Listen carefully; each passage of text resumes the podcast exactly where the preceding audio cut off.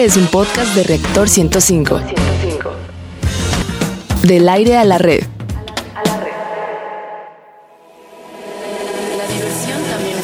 La diversión también es conocimiento. Radio Big Bang. Radio Big Bang. Ciencia y tecnología con Bárbara Esquetino y Leonardo Ferrera. Radio Big Bang. Radio Big Bang. Radio Big Bang. Radio Big Bang. Porque este es un gran programa. Sí, porque este es un gran programa. ¿Qué- Señores, no estás que estamos ansioso? celebrando 24 de diciembre o primero de 31 de Nos de- quedamos no. atrasados. Señores, cumplimos 100 Cien. programas, 100 programas al aire. Llenitas de pura ciencia, tecnología, conocimiento, diversión. ¿Quién, ¿Qué otro programa en radio ha hecho eso? En verdad que es Ay, histórico. gracias. En verdad los queremos a todos. Está aquí en cabina, está Cecilia Kuhn, está Carlito Serrano, está Ceci Mazariego, tenemos a Eddie Gobea, Barbarita Esquetino, Marisol Navarro, Marisol. Antonio Yedía. Antonio Díaz, todos celebrando y además lo celebramos con ustedes, queridísimos bigbanianos. ¿Cómo están? Como siempre es un gusto saludarlos. Están en el lugar y la hora indicada. Esto es Radio Big Bang, donde la diversión también es conocimiento. Transmitimos en vivo aquí en Reactor 105 FM y les saludamos con el gusto de siempre, Leonardo Ferrera y la voz más hermosa y contagiosa Ay, del oeste gracias. radiofónico, ¿Qué os Barbarita os ¿Cómo estás? eh? Pues muy contenta. Gracias amigos por celebrar con nosotros. Ustedes son parte fundamental de estos 100 programas. Exacto. Bueno, pues hola queridos Big Banianos, qué gusto saludarlos. Y estos son los temas que tendremos el día de hoy. En nuestra sección Exploradores del Infinito, dedicada al universo y su grandeza, hablaremos de los animales cosmonautas. ¿Cuál fue el primer animal que fue al espacio? Ah, no fue Laika. No fue Laika. No fue Laika. Bueno, pues en la sección Gigante Azul dedicada al planeta Tierra y la importancia de su biodiversidad, hablaremos de la nueva era geológica, el plan en el planeta. Esto es el antropoceno. ¿Quién es el protagonista? En nuestra sección Materia Gris, dedicada a los avances de los laboratorios y los principales proyectos científicos y tecnológicos, hablaremos de la teletransportación de la ficción a la realidad. Bueno, en la sección Construyendo Puentes, dedicada a los grandes personajes de la historia y los logros del hombre por alcanzar sus sueños, hablaremos de misión y filosofía.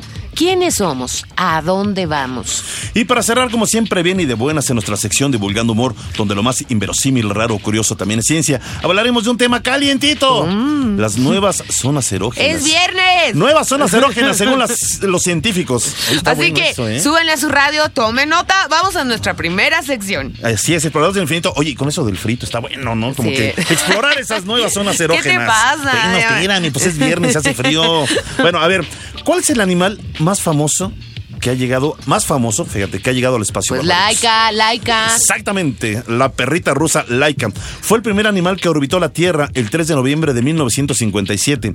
Los experimentos con animales en el espacio sirvieron originalmente para probar la supervivencia de los vuelos espaciales antes de intentar misiones espaciales tripuladas por los humanos. Exacto, Leo. Fíjate que en numerosas ocasiones los animales tripularon vehículos espaciales para investigar eh, diferentes procesos biológicos y los posibles efectos que la microgravedad pudiera tener. Hasta el 2013, solamente siete países han llevado animales al espacio. Y no nos referimos a que hay- haya ido el hombre, sino eh, animales, animales. Así Estados es. Unidos, la Unión Soviética, Francia, Japón, China, Argentina e Irán, que se unió a la lista. Fíjate cómo destaca el nombre de Argentina, el, único país latinoamericano Sí. que ha logrado hacer esa proeza de mandar con su propia tecnología animales al espacio. Sí. Exactamente hablando de Argentina, el único país latinoamericano que ha explorado el espacio con animales, ha enviado varias especies, ratas blancas, conejos y monos, a bordo, fíjate, de cohetes de elaboración propia. Fíjate. Y eso que el PIB en Argentina está más bajo que el de México. Sí. ¿Y cómo es posible que en México no podemos Y apostar que es más un en la país y la en constantes crisis, como dices. Eh, eh, pero bueno, y que, eh, a ver si ustedes saben esta respuesta. ¿Cuál fue el primer animal que fue enviado al espacio? ¿Alguno de ustedes tiene la respuesta, queridos Mucho, pupilos? sí. A ver. Este, no, pues para no quemar la, la Ah, cápsula, pero. Bueno, bueno, ya, ok. Él lo sabe, pero yo sí. Ay, sí. Eso fue Mu- mucho antes que. ¿eh? Exacto. Nunca se volvieron famosos estos No, animalitos. Pero para saber quiénes son, vamos a Es como escuchar. Tesla, mira, Ah. murió pobre y solo, No, así no, murieron pero Tesla es muy animalitos. famoso. Pobres y solos. Y es el padre de todos los científicos. Bueno, vamos a nuestra siguiente cápsula en voz de Rogelio Castro. Desde la década de los 40 han sido muchos los animales enviados en misiones espaciales. Aunque quizás la más famosa sea la perra laica, diversas especies animales han formado parte de la tripulación de otros viajes. Los objetivos de las misiones internacionales que portaban los primeros animales enviados al espacio eran muy diversos.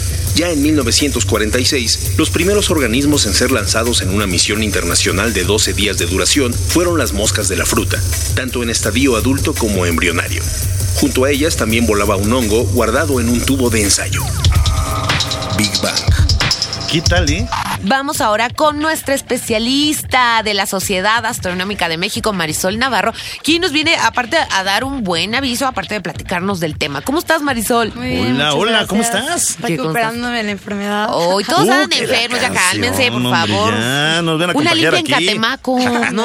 Bueno, ¿qué pasa? A ver, cuéntanos. Cuéntanos esto de los Ah, animalitos. Bueno, de los animales mandaron perros, chimpancés, sobre todo porque tenían afinidad con los humanos, más que nada.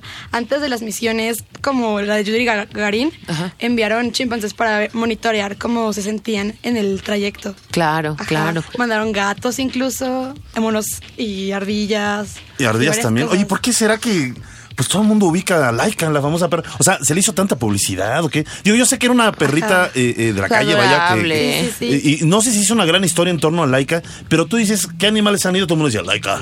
Ajá. Incluso había hasta anuncios, ¿no? Pero, ¿saben qué? Ay, no, yo ya lo había comentado en alguna ocasión que tratamos Ajá. el tema. Tiene ese, no- está medio salado ese nombre, ¿no? Entonces yo, yo de verdad que ¿Por todas qué las salado? perritas. ¿Qué tiene que ahí les salado? va, ahí les va la historia rápidamente. Oye, No. espérame, el ruso de Rusia se enojó. ¿Por qué salado? Oye, Laika es Tiene, rusa. tiene una connotación, una energía negativa ese nombre. Yo a todas las perritas, incluyendo una que le puse Laika, ¿no? Por, por en honor, se mueren trágicamente. Me, me la mató otra perra a mi Laika, ¿no? Más bien, ha habido tragedias en tu vida Ay, con el nombre de. Laika. No, o sea. pero si alguien te- tuvo una perrita Laika que haya muerto trágicamente, por favor que nos hable. De verdad, es en serio. Oye, y- pero todos los perros se llaman Laika. No, no todos los perros, pero sí no. O conocimos a algún perro. la- Es como apodo, mira, de, de hombre. El güero. ¿Cuántos le dicen el güero de apodo? ¿A cuántos perritos me dicen Laika? ¿No? Pero bueno, Sí. a ver, síguenos platicando, me queda Ah, Marisol. que le dieron pues más eh, nombre a esta perrita porque fue la primera que monitorearon sobre todo para comportamiento animal ya en sí. Pero con los monos lo hacían Entonces, también, ¿no? ¿mande? Con los, con los monos también lo hacían, ¿no? Los monitoreaban sí, bien pero y todo. ¿no? esta ya fue como más específica. Más picudón. Ah, oye, ¿y de las moscas que se mencionaba en la cápsula, ¿sobrevivieron?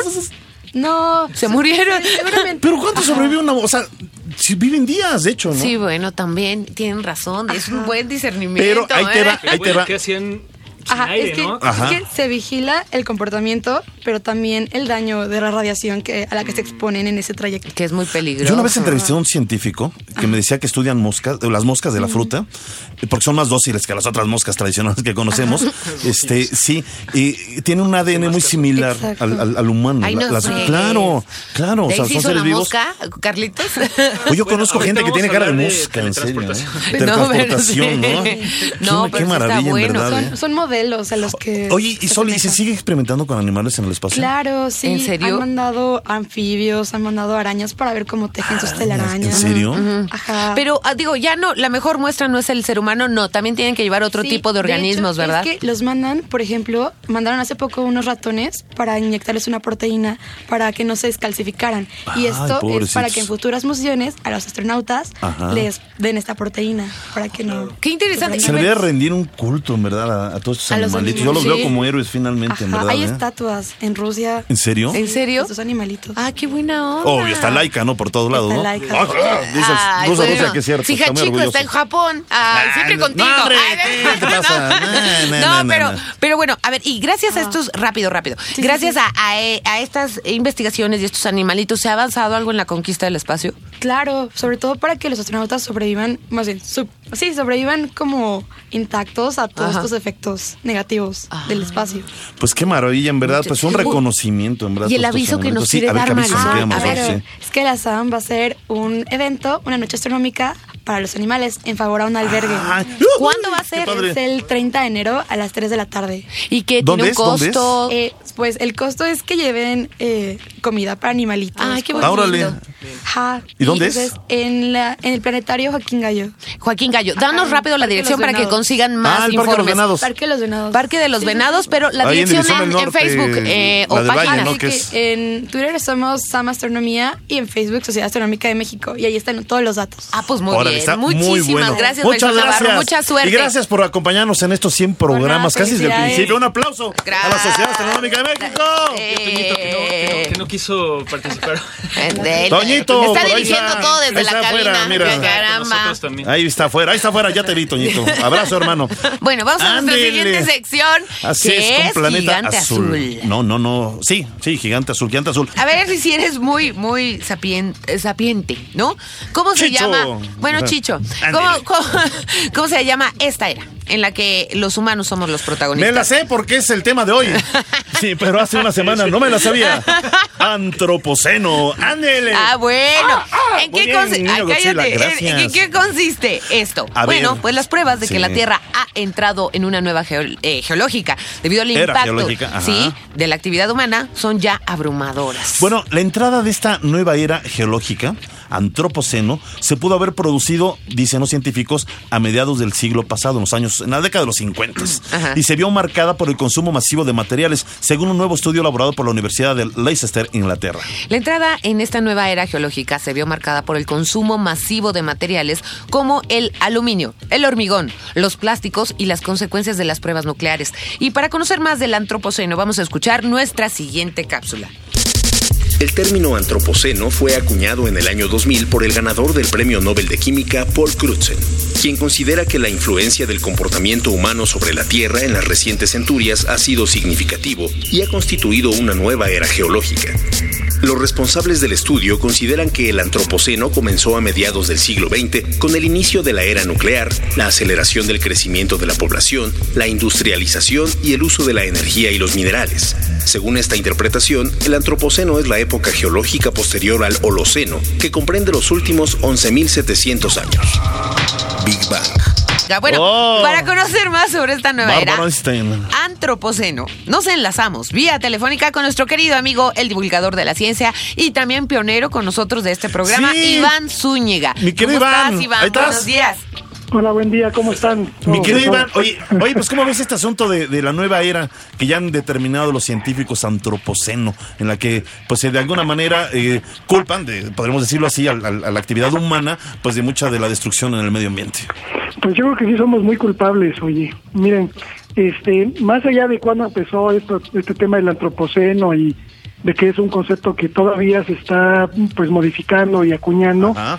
Yo creo que lo, lo más importante de la- del, del concepto del antropoceno es que por primera vez en la historia del planeta, Ajá. los seres humanos estamos modificando por completo la, eh, este, la estructura de los ecosistemas, el funcionamiento de- del planeta entero. Es decir, antes ninguna otra especie había, digamos, dominado a la naturaleza o, in- o impactado a la naturaleza y al mismo planeta de la forma en la que lo estamos haciendo hoy en día. Ni los dinosaurios que estuvieron 160 No. y tantos millones de Ni- años. ni siquiera los dinosaurios. No crean porque- industrias. No, pues. Exactamente, no tenían la No, capacidad de modificar la atmósfera, no tenían la capacidad de modificar los mares, no tenían la capacidad, o sea, no tenían la capacidad que tiene hoy en día el ser humano como, como especie de modificar el, el- el comportamiento entero de los, de los ecosistemas y del planeta. Entonces, Exacto.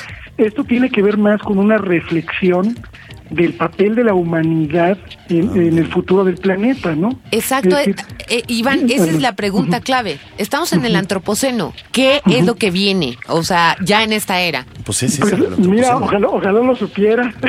O sea, ¿viene Pero- de, de qué? O sea, ¿sí viene un colapso en cuanto a, a- No. a que el planeta eh, caiga, digamos, eh, de- debido a, a que pues hemos modificado todo? ¿O qué puede venir?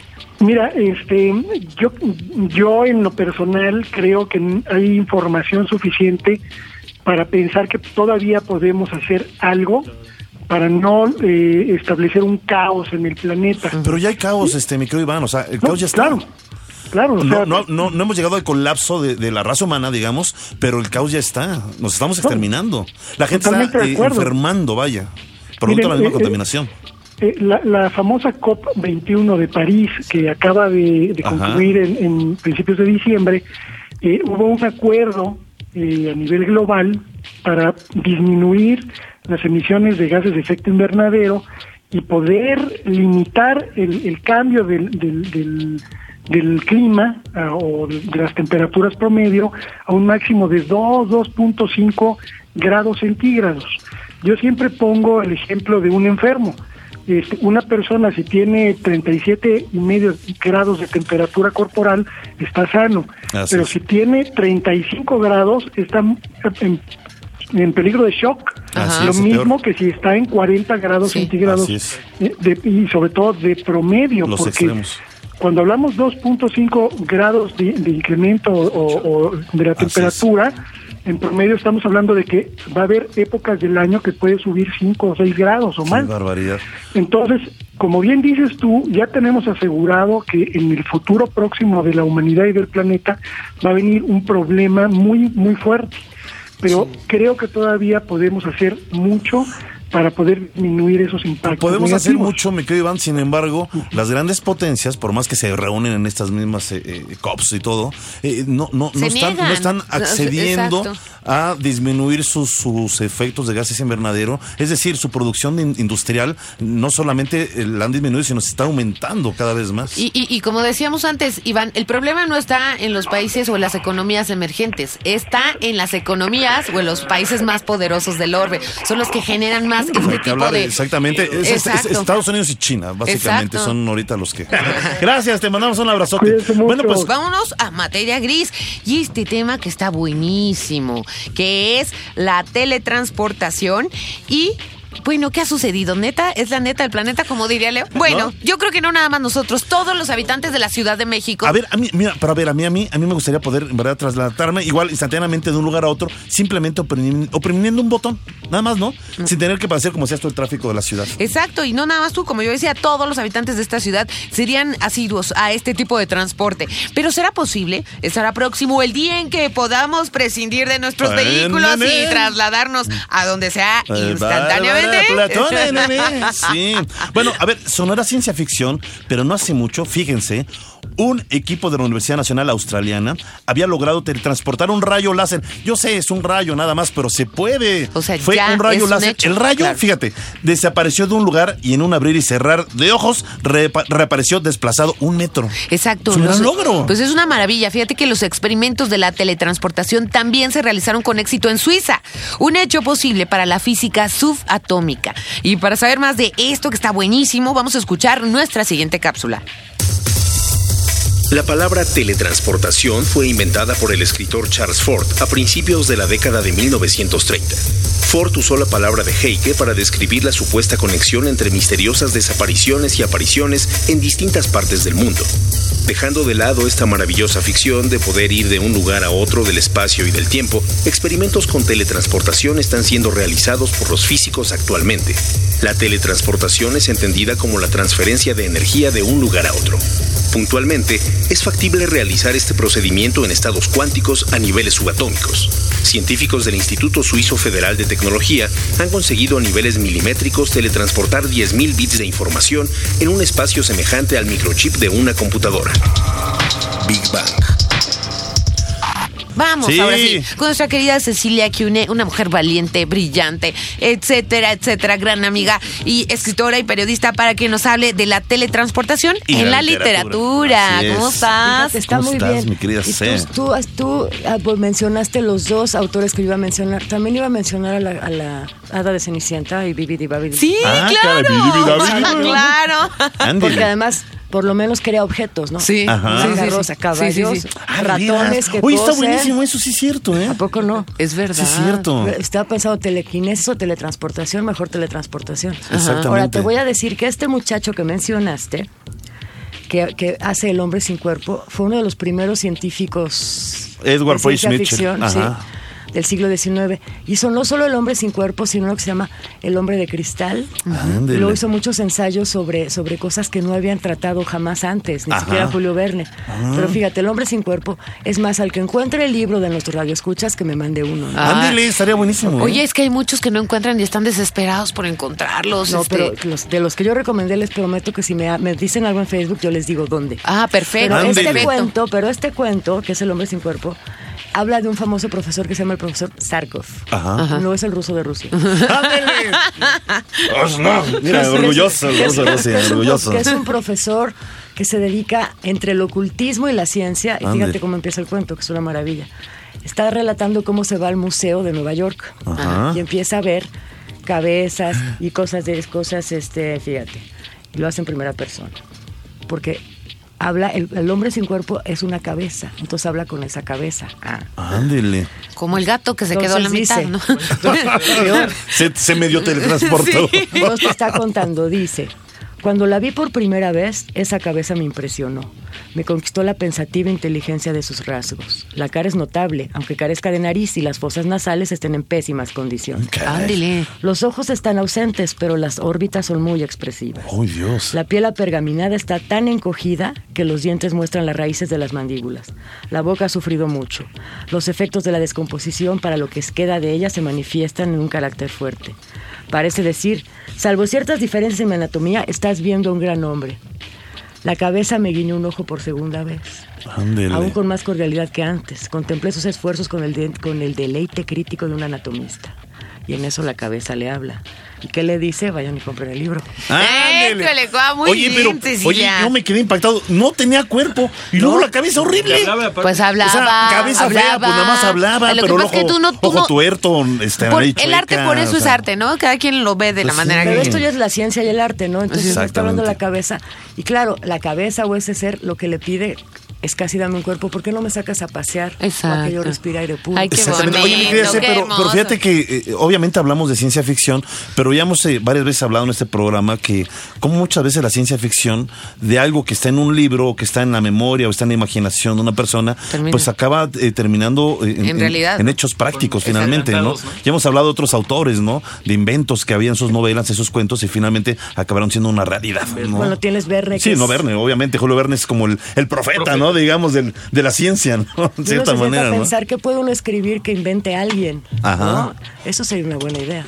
Mi querida Cecilia, eh, también muchas felicidades por ser parte de este proyecto, Sí, gracias. por creer en este proyecto, en este programa. Por apoyarnos, Hemos crecido por ser juntos todos en este proyecto, en este programa. En verdad que tu talento, tu capacidad, tu amistad, lo agradecemos mucho. Gracias por estos 100 programas también, por estar con nosotros. Los quiero 100, los quiero mil. Ay, qué linda. ¡Ándale, ves! Te queremos, gracias. te queremos. Gracias. Pues vamos exactamente a nuestra siguiente sección, construyendo puentes, como ven. Pues sí. A ver, uno se pregunta siempre qué realmente lo que uno ha venido a hacer en este mundo. A ver, hay miles de personas desesperadas por dar sentido a su Sí. vida, intentando averiguar cuál es el propósito de haber nacido en otro lugar, en uno o en otro lugar, con ciertas cualidades o con otras, y cómo aplicarlas a algo útil para ellos y para los demás. Bueno, pues dicen los expertos, Leo, que una de las formas de descubrir cuál es la contribución que hemos venido a hacer a la humanidad es evaluar en nosotros mismos qué es lo que realmente nos gusta hacer y cuántas contribuciones han ayudado a la humanidad y a su desarrollo. Por ejemplo, los grandes inventos, los desarrollos científicos o tecnológicos, pero yo no me iría tan grande. ¿Qué haces tú de bueno en tu núcleo, tu familia, eh, tu Claro. escuela? te- por los animales, Exacto, por tu sociedad, por tu calle, por la iglesia, por Es- donde sea, ¿no? exacto. A mí me gusta ser periodista, yo estoy orgulloso. Sí, pues qué A mí me padre. gusta. Bueno, aquellos. Ay, sí, yo bien orgulloso. A mí me gusta. ¿no? A ver, aquello para lo que hemos nacido es aquello en lo que somos felices trabajando. A ver, puede ser una tarea tan general como ayudar a otros, hacer algo. Tú dijiste ya varias cosas, Bárbara.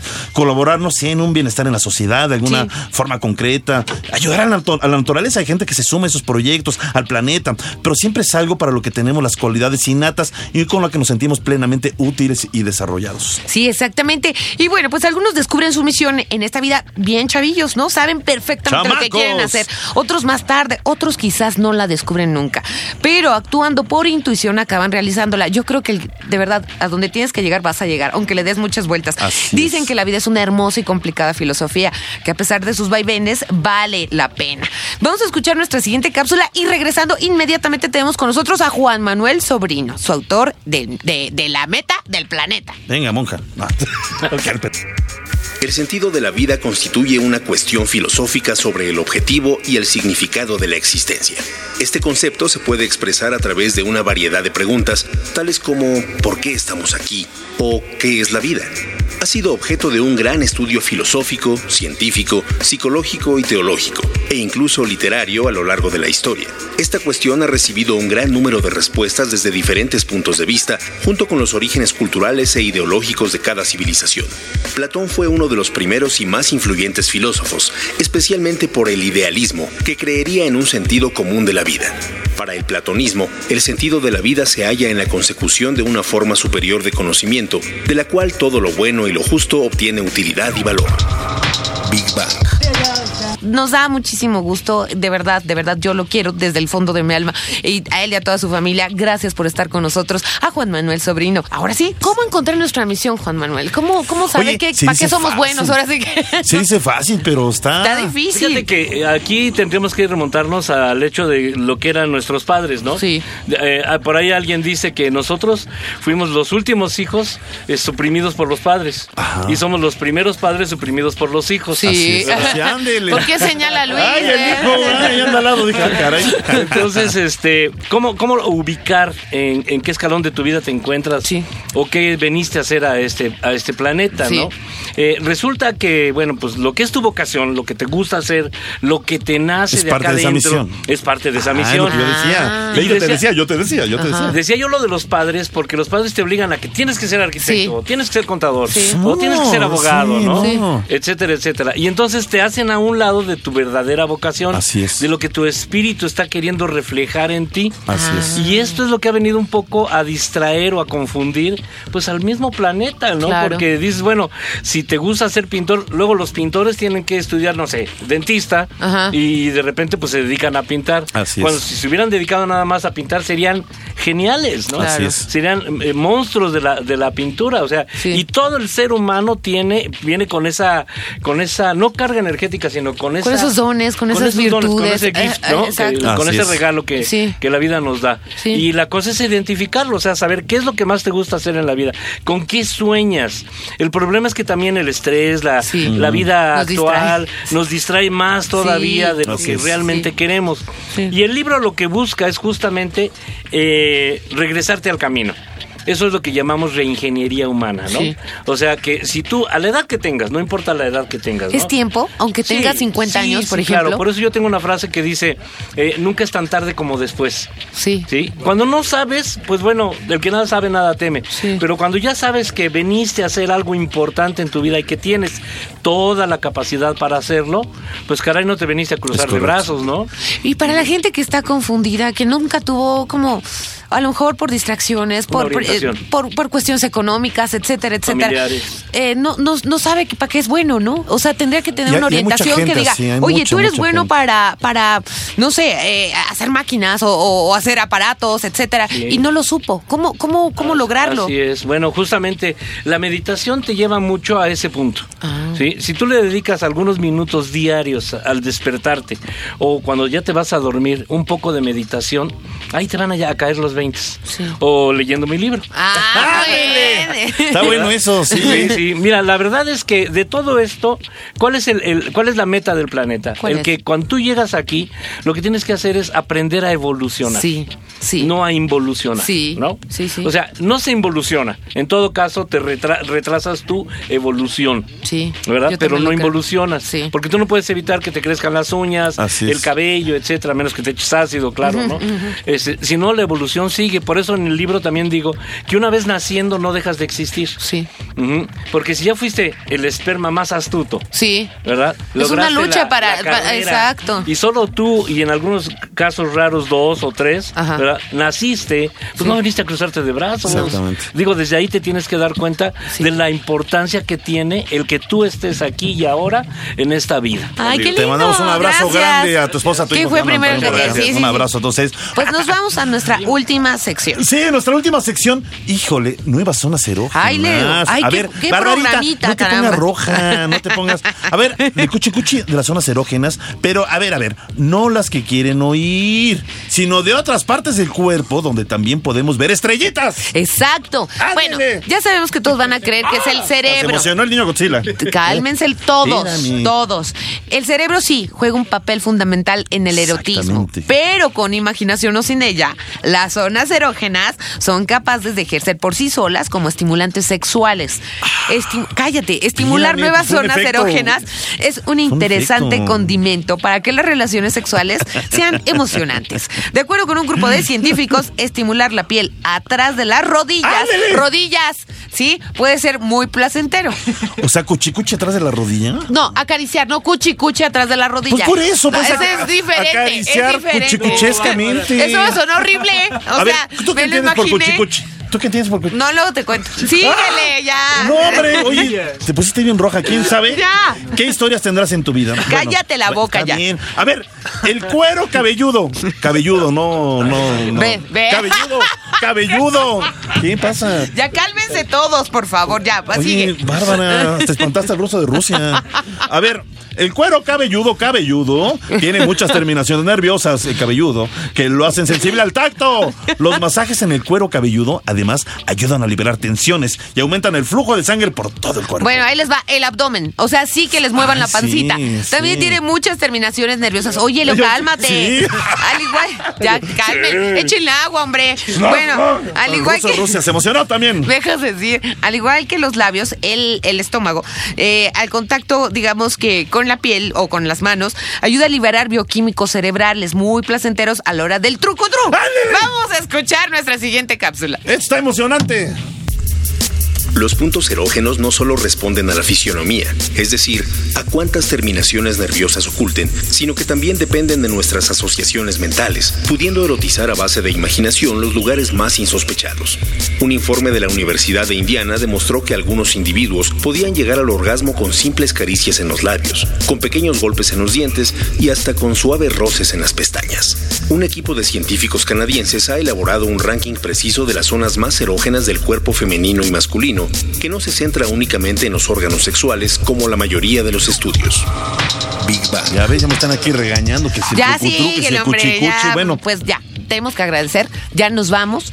Muchas, muchas gracias. Vamos a agradecer primero a todo nuestro maravilloso equipo, que, que de verdad son los magos detrás. ¿no? Nuestro querido Eddie Gobea, que si tenemos la oportunidad lo van a conocer, siempre nuestro mago en los controles, Sí. que siempre nos está haciendo miles de señas espantado de que ya vámonos al corte, señores, reaccionen, dejen de estar platicando, dejen de estar echando relajo. Sí. Desde ahí es el, el- el- el amo de la orquesta. Muchas gracias, mi querido Eddie. Muchas felicidades por estos 100 programas. Y tenemos aquí a nuestra Carlitos, Carlitos, y Ceci, primero las mujeres. Ceci. Primero, Ceci Mazariego. De verdad que es una niña que es tan eficiente que, que yo creo que la pobrecita está carburando todavía en la noche y su cerebrito está sacando humo, porque de verdad que está en todo, está en todo. Es de Dice, verdad. Dios de mi vida, el día de mañana voy a tocar con estos locos gran al aire. aliada en Ay. este, en este fantástico viaje que se llama Big Bang. Muchas gracias, Gracias, Ceci. gracias a ti. de este proyecto, de verdad, han quedado verdad. muchísimas cosas. Carlitos, gracias en verdad por Gracias llevar la batuta de producción Gracias de este programa. Sí. Pues algún rápido mensaje.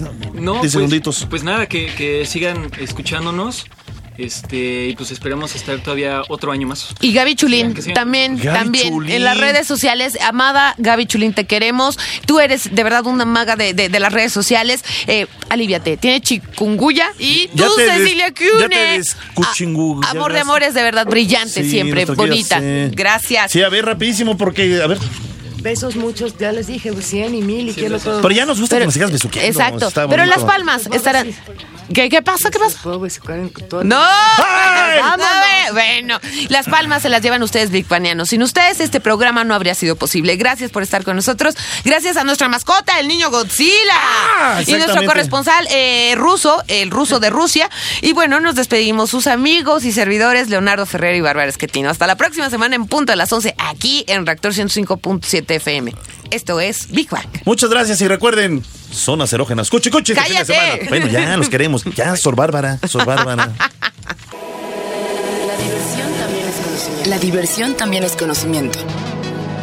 Radio Big Bang. Radio Big Bang. Ciencia y tecnología con Bárbara Esquetino y Leonardo Ferrera. Radio Big Bang. Radio Big Bang. Radio Big Bang.